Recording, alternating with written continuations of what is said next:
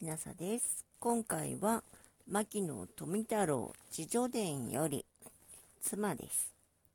その間、私の妻は、私のような働きのない主人にも愛想をつかさず、貧乏学者に嫁いできたのを因果だと思って諦めてか、嫁に来たての若い頃から芝居も見たいとも言わず、流行の帯一本欲しいと言わず、女らしい要求一切を放って影になり、日になって絶えず自分の力となって尽くしてくれた。